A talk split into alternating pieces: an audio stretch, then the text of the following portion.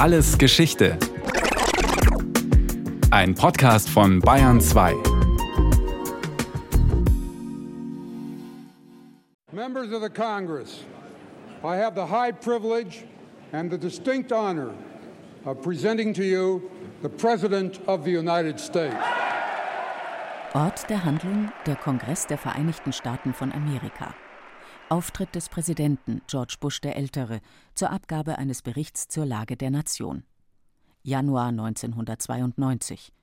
Hinter dem Präsidenten, den Senatoren und Abgeordneten liegt das letzte der dramatischen Wendejahre seit dem Herbst 1989. Das Größte, das ich, das wir erlebt haben, ist, mit der Gnade Gottes hat Amerika den Kalten Krieg gewonnen. Ein Triumphator. Im August des Vorjahres war in Moskau ein Putsch gegen den Präsidenten der Sowjetunion Michail Gorbatschow kläglich fehlgeschlagen. Die Folge? Die Sowjetunion brach zusammen, der Warschauer Pakt löste sich auf.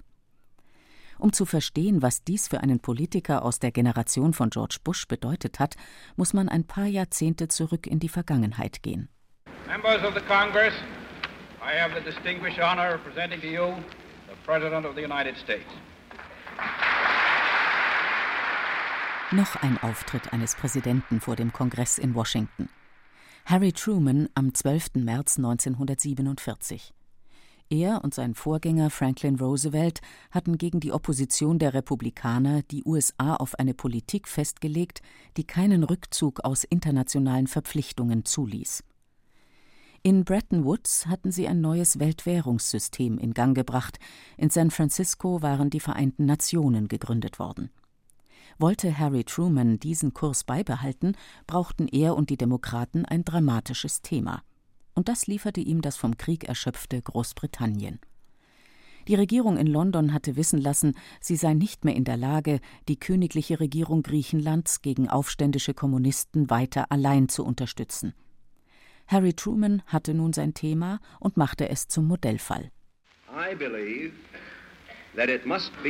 ich glaube, es muss die Politik der Vereinigten Staaten sein, freien Völkern beizustehen, die sich gegen den Versuch der Unterjochung durch eine bewaffnete Minderheit oder gegen Druck von außen zur Wehr setzen. Ich glaube, dass wir freie Völker dabei unterstützen müssen, ihr Schicksal nach ihrem Willen selbst zu bestimmen. Ich glaube, dass unsere Unterstützung in erster Linie als Wirtschafts- und Finanzhilfe gewährt werden sollte, die für wirtschaftliche Stabilität und einen ordentlichen politischen Prozess unerlässlich ist. Die Welt ist nicht statisch und der Status quo ist nicht unantastbar. Aber wir können es nicht zulassen, dass der Status quo durch erpresserische Methoden oder politische Infiltration, beides Verletzungen der Charta der Vereinten Nationen, verändert wird. Die Truman-Doktrin war ein wesentlicher Markstein auf dem Weg in den Kalten Krieg. Der Präsident hatte eine Linie gezogen, bis hierher und nicht weiter, und der Kongress unterstützte ihn. Containment hieß die neue Strategie, Eindämmung. Von nun an würden die Vereinigten Staaten als Schutzpatron und Retter vor kommunistischer Unterwanderung auftreten oder vor dem, was sie dafür hielten. Zu ihren Rettungsmaßnahmen gehörte auch der sogenannte Marshallplan, also die Finanzierung des Wiederaufbaus von Westeuropa, wofür die USA die zu damaligen Zeiten unvorstellbare Summe von 13 Milliarden Dollar bereitstellten. Containment, Eindämmung. Den ideologischen Gegenentwurf zur Truman-Doktrin lieferte im selben Jahr 1947 Andrei Stanow, der Parteisekretär von Leningrad und der engste Vertraute Stalins im Politbüro der KPDSU. Er stellte die Zwei-Lager-Theorie auf. Es sind zwei Lager entstanden.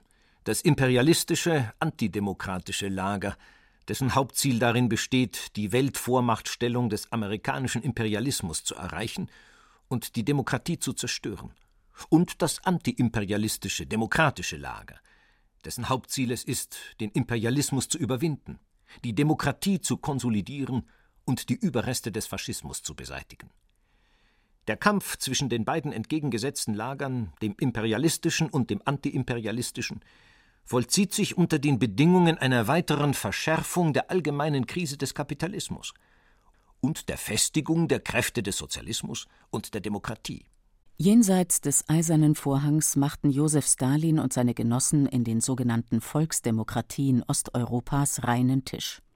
Als letzter Staat war im März 1948 die Tschechoslowakei dran.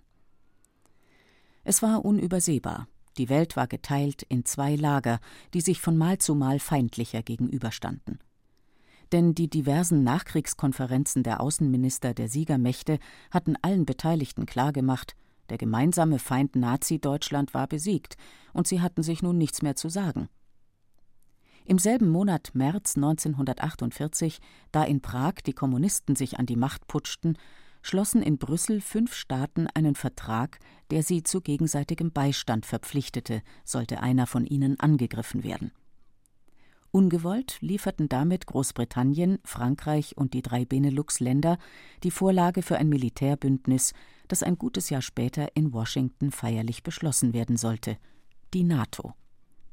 Doch noch stand eine weitere Ost-West-Machtprobe bevor, die Europa an den Rand eines neuen Krieges brachte. This is New York, a special bulletin. Berlin has been cut off from the free world. Ici Paris, Radiodiffusion française. Toutes les voies de communication en direction de Berlin sont coupées. This is London calling. Berlin, the former German capital, is cut off from all communications. What has happened in Berlin? Am 24. Juni 1948 blockierte die Sowjetunion alle Land- und Wasserverbindungen zu den drei Westzonen Berlins. Der äußere Anlass die Einführung der D-Mark als Zahlungsmittel in Westberlin. Der tatsächliche Hintergrund der Machtkampf um die Kontrolle der Hauptstadt des besiegten Deutschlands. Der Militärgouverneur der amerikanischen Zone, General Lucius D. Clay, forderte von seinem Präsidenten in Washington die Erlaubnis, mit einem bewaffneten Konvoi die Blockade durchbrechen zu dürfen. Harry Truman lehnte ab, ihm war das Risiko zu groß. Einen Tag später, am 25. Juni 1948, begannen die US-Amerikaner West-Berlin aus der Luft zu versorgen. Fast ein ganzes Jahr lang, bis zum 12. Mai 1949. Da war die NATO schon über einen Monat alt. Anfang April waren die Außenminister von zwölf Staaten in Washington zusammengekommen, um das Militärbündnis für Westeuropa und das nördliche Amerika per Vertrag zu besiegeln. Belgien, Dänemark, Frankreich, Großbritannien, Island, Italien, Kanada, Luxemburg, Niederlande, Norwegen, Portugal, Vereinigte Staaten von Amerika.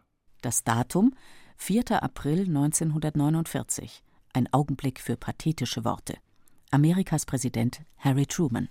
Twice in recent years in den vergangenen Jahren bekamen die Staaten zweimal den zerstörerischen Schlag eines nicht provozierten Angriffs zu spüren. Unsere Völker, denen unsere Regierungen verantwortlich sind, fordern, dass dies nie wieder geschehen wird. Wir sind entschlossen, dies nie wieder zuzulassen. Wenn wir nun Schritte unternehmen, einen Angriff auf unsere Völker zu unterbinden, haben wir dabei nicht die Absicht, andere Völker anzugreifen. Das Gegenteil zu behaupten heißt, unsere Institutionen zu beschmutzen und unsere Ideale und Ziele zu diffamieren. Die Staaten, die hier vertreten sind, sind durch ein uraltes Band miteinander verbunden. Uns gemeinsam ist das Erbe der Demokratie, der Freiheit des Einzelnen und der Herrschaft des Rechts. Dies ist das Band für ein friedvolles Leben. Mit diesem Vertrag geben wir ihm nur seine formelle Gültigkeit. Nach der Rede des Präsidenten unterzeichneten die Außenminister der zwölf Gründungsmitglieder den Vertrag zur Bildung einer nordatlantischen Verteidigungsgemeinschaft, der bis heute unverändert geblieben ist. In der Präambel sind die politischen Werte und Ziele des neuen Bündnisses formuliert. Die Parteien dieses Vertrages bekräftigen erneut ihren Glauben an die Ziele und Grundsätze der Charta der Vereinten Nationen und ihren Wunsch, mit allen Völkern und allen Regierungen in Frieden zu leben. Sie sind entschlossen, die Freiheit, das gemeinsame Erbe und die Zivilisation ihrer Völker, die auf den Grundsätzen der Demokratie, der Freiheit des Einzelnen und der Herrschaft des Rechts beruhen, zu gewährleisten. Demokratie, Freiheit des Einzelnen, Herrschaft des Rechts. Das traf nun auf das Gründungsmitglied Portugal und die 1952 beitretende Türkei nicht zu. Aber das war in diesen Tagen kein Thema. Portugal wurde gebraucht als Brückenpfeiler an der Atlantikküste, so wie später die Türkei als Pfeiler im östlichen Mittelmeer benötigt wurde. Kern des NATO-Vertrags ist allerdings nicht die Präambel, sondern Artikel 5. Die Parteien vereinbaren, dass ein bewaffneter Angriff gegen eine oder mehrere von ihnen in Europa oder Nordamerika als ein Angriff gegen sie alle angesehen wird. Sie vereinbaren daher, dass im Falle eines solchen bewaffneten Angriffs jede von ihnen Beistand leistet, indem jede von ihnen unverzüglich die Maßnahmen, einschließlich der Anwendung von Waffengewalt, trifft, die sie für erforderlich erachtet, um die Sicherheit des nordatlantischen Gebietes wiederherzustellen und zu erhalten. Es klingt komplizierter, als es tatsächlich gemeint ist. Wenn also ein Mitgliedsstaat angegriffen werden sollte, sehen dies die anderen als Angriff gegen sie alle, und sie ergreifen die Maßnahmen, die sie für erforderlich halten. Und das ist nicht immer unbedingt und sofort militärische Gewalt. Monatelang hatte die US-Regierung mit den Politikern in Senat und Repräsentantenhaus um diese Formulierung gerungen, weil der Kongress sich ganz einfach nicht das Recht nehmen lassen wollte, dass er es ist, der in den Vereinigten Staaten über Krieg und Frieden entscheidet.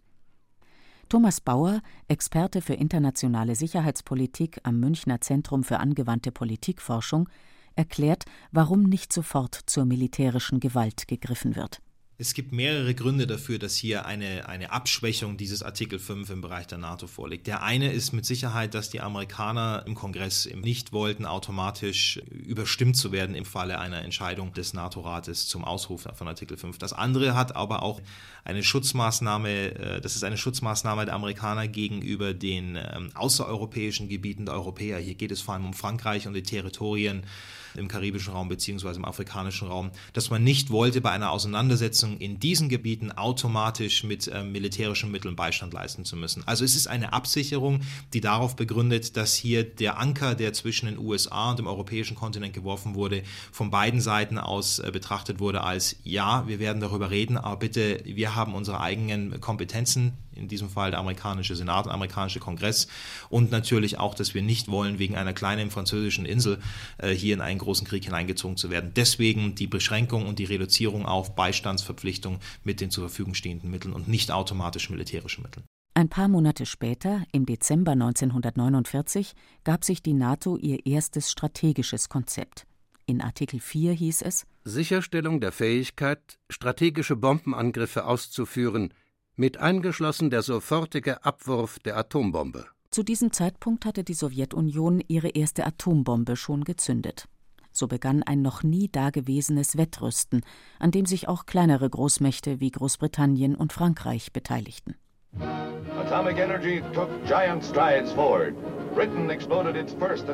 Das Atomzeitalter wurde Wirklichkeit.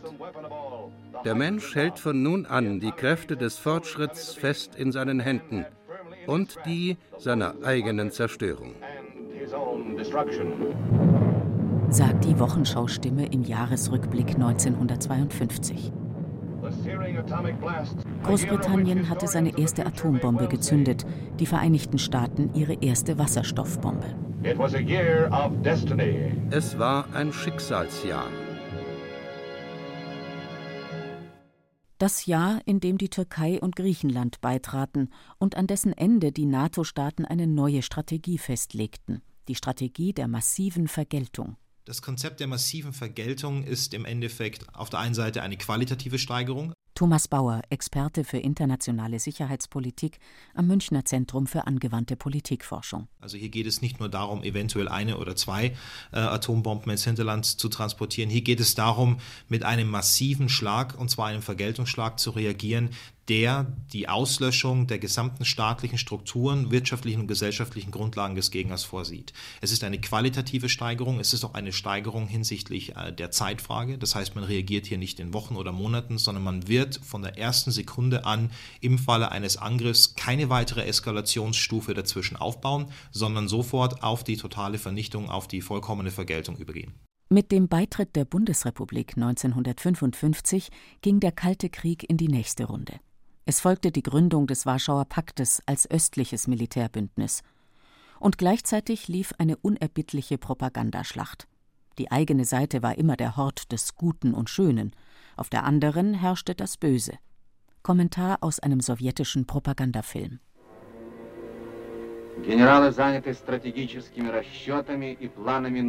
Die Generäle hecken Strategien aus und machen Pläne für einen neuen Krieg. Zwei deutsche Staaten existieren gegenwärtig in Europa. Der eine die Bundesrepublik Deutschland. Sie rüstet sich mit Atomwaffen, gefangen in ihren Ideen von Krieg und Revanchismus.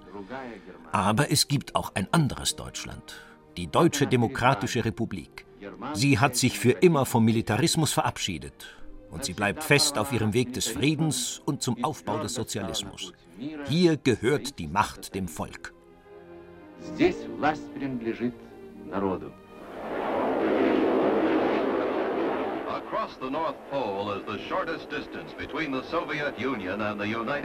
Über den Nordpol ist die Entfernung zwischen der Sowjetunion und den Vereinigten Staaten kürzer. Ein vorrangiges Ziel ist New York City. Dies ist nur eine Übung für den Fall eines Luftangriffs. Aber er könnte auch deine Heimatstadt treffen, falls es wirklich Krieg geben sollte. Ein Angriff das wäre vielleicht so. The atomic bomb today can be used by the forces of communist aggression. Die Atombombe könnte heute von den Mächten der kommunistischen Aggression eingesetzt werden. Strength for Peace, Stärke für den Frieden, hieß dieser Lehrfilm aus den 50er Jahren. NATO und Warschauer Pakt schenkten sich nichts im Krieg der Worte, der den heißen Krieg ersetzen musste, weil der heiße Krieg das Ende von allen bedeutet hätte. Das beinhaltete das Konzept der massiven Vergeltung. Und beide Seiten wussten, was auf dem Spiel stand. Diese Konfrontation der bis an die Zähne hochgerüsteten Bündnisse sollte fast vier Jahrzehnte andauern, bis in Berlin die Mauer fiel, der Warschauer Pakt sich auflöste und die Sowjetunion am Ende war und bis ein triumphierender George Bush der Ältere Ende Januar 1992 vor dem versammelten Kongress das Ende des Kalten Krieges ausrief.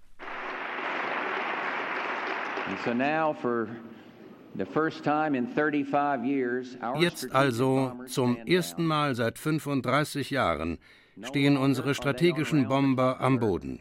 Ihre 24-Stunden-Alarmbereitschaft ist aufgehoben. Morgen werden unsere Kinder zur Schule gehen und etwas über Geschichte und das Wachstum der Pflanzen lernen.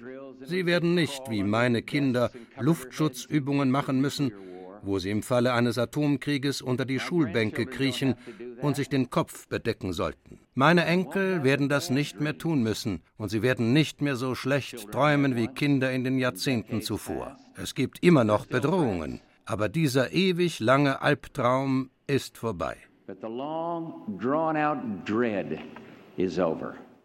Vielleicht mag George Bush der Ältere das wirklich auch noch gedacht haben, als nach und nach die ehemaligen Verbündeten der Sowjetunion und schließlich sogar noch ehemalige Sowjetrepubliken der NATO beitraten.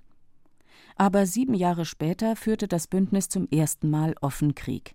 Der Gegner hieß Serbien, das Jahr 1999. Da wollte die NATO ihr 50-jähriges Bestehen mit einem rauschenden Fest in Washington feiern. Doch das Protokoll strich die geplanten glamourösen Feierlichkeiten. Und der Publizist Theo Sommer schrieb in der Zeit: Nun hat der Kosovo-Krieg einige Kerzen auf der Geburtstagstorte des westlichen Bündnisses ausgeblasen. Das war der Stand zum 50-jährigen Bestehen der NATO. Inzwischen scheint der Kalte Krieg zurückgekehrt zu sein und das Bündnis befindet sich in einer unerwartet neuen und doch alten Situation.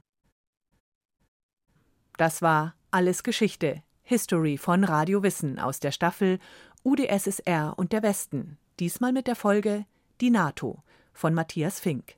Gesprochen haben Beate Himmelstoß, Rainer Buck und Axel Wostri. Regie Sabine Kienhöfer, Redaktion Nicole Ruchlack. Und von uns gibt's natürlich noch viel mehr.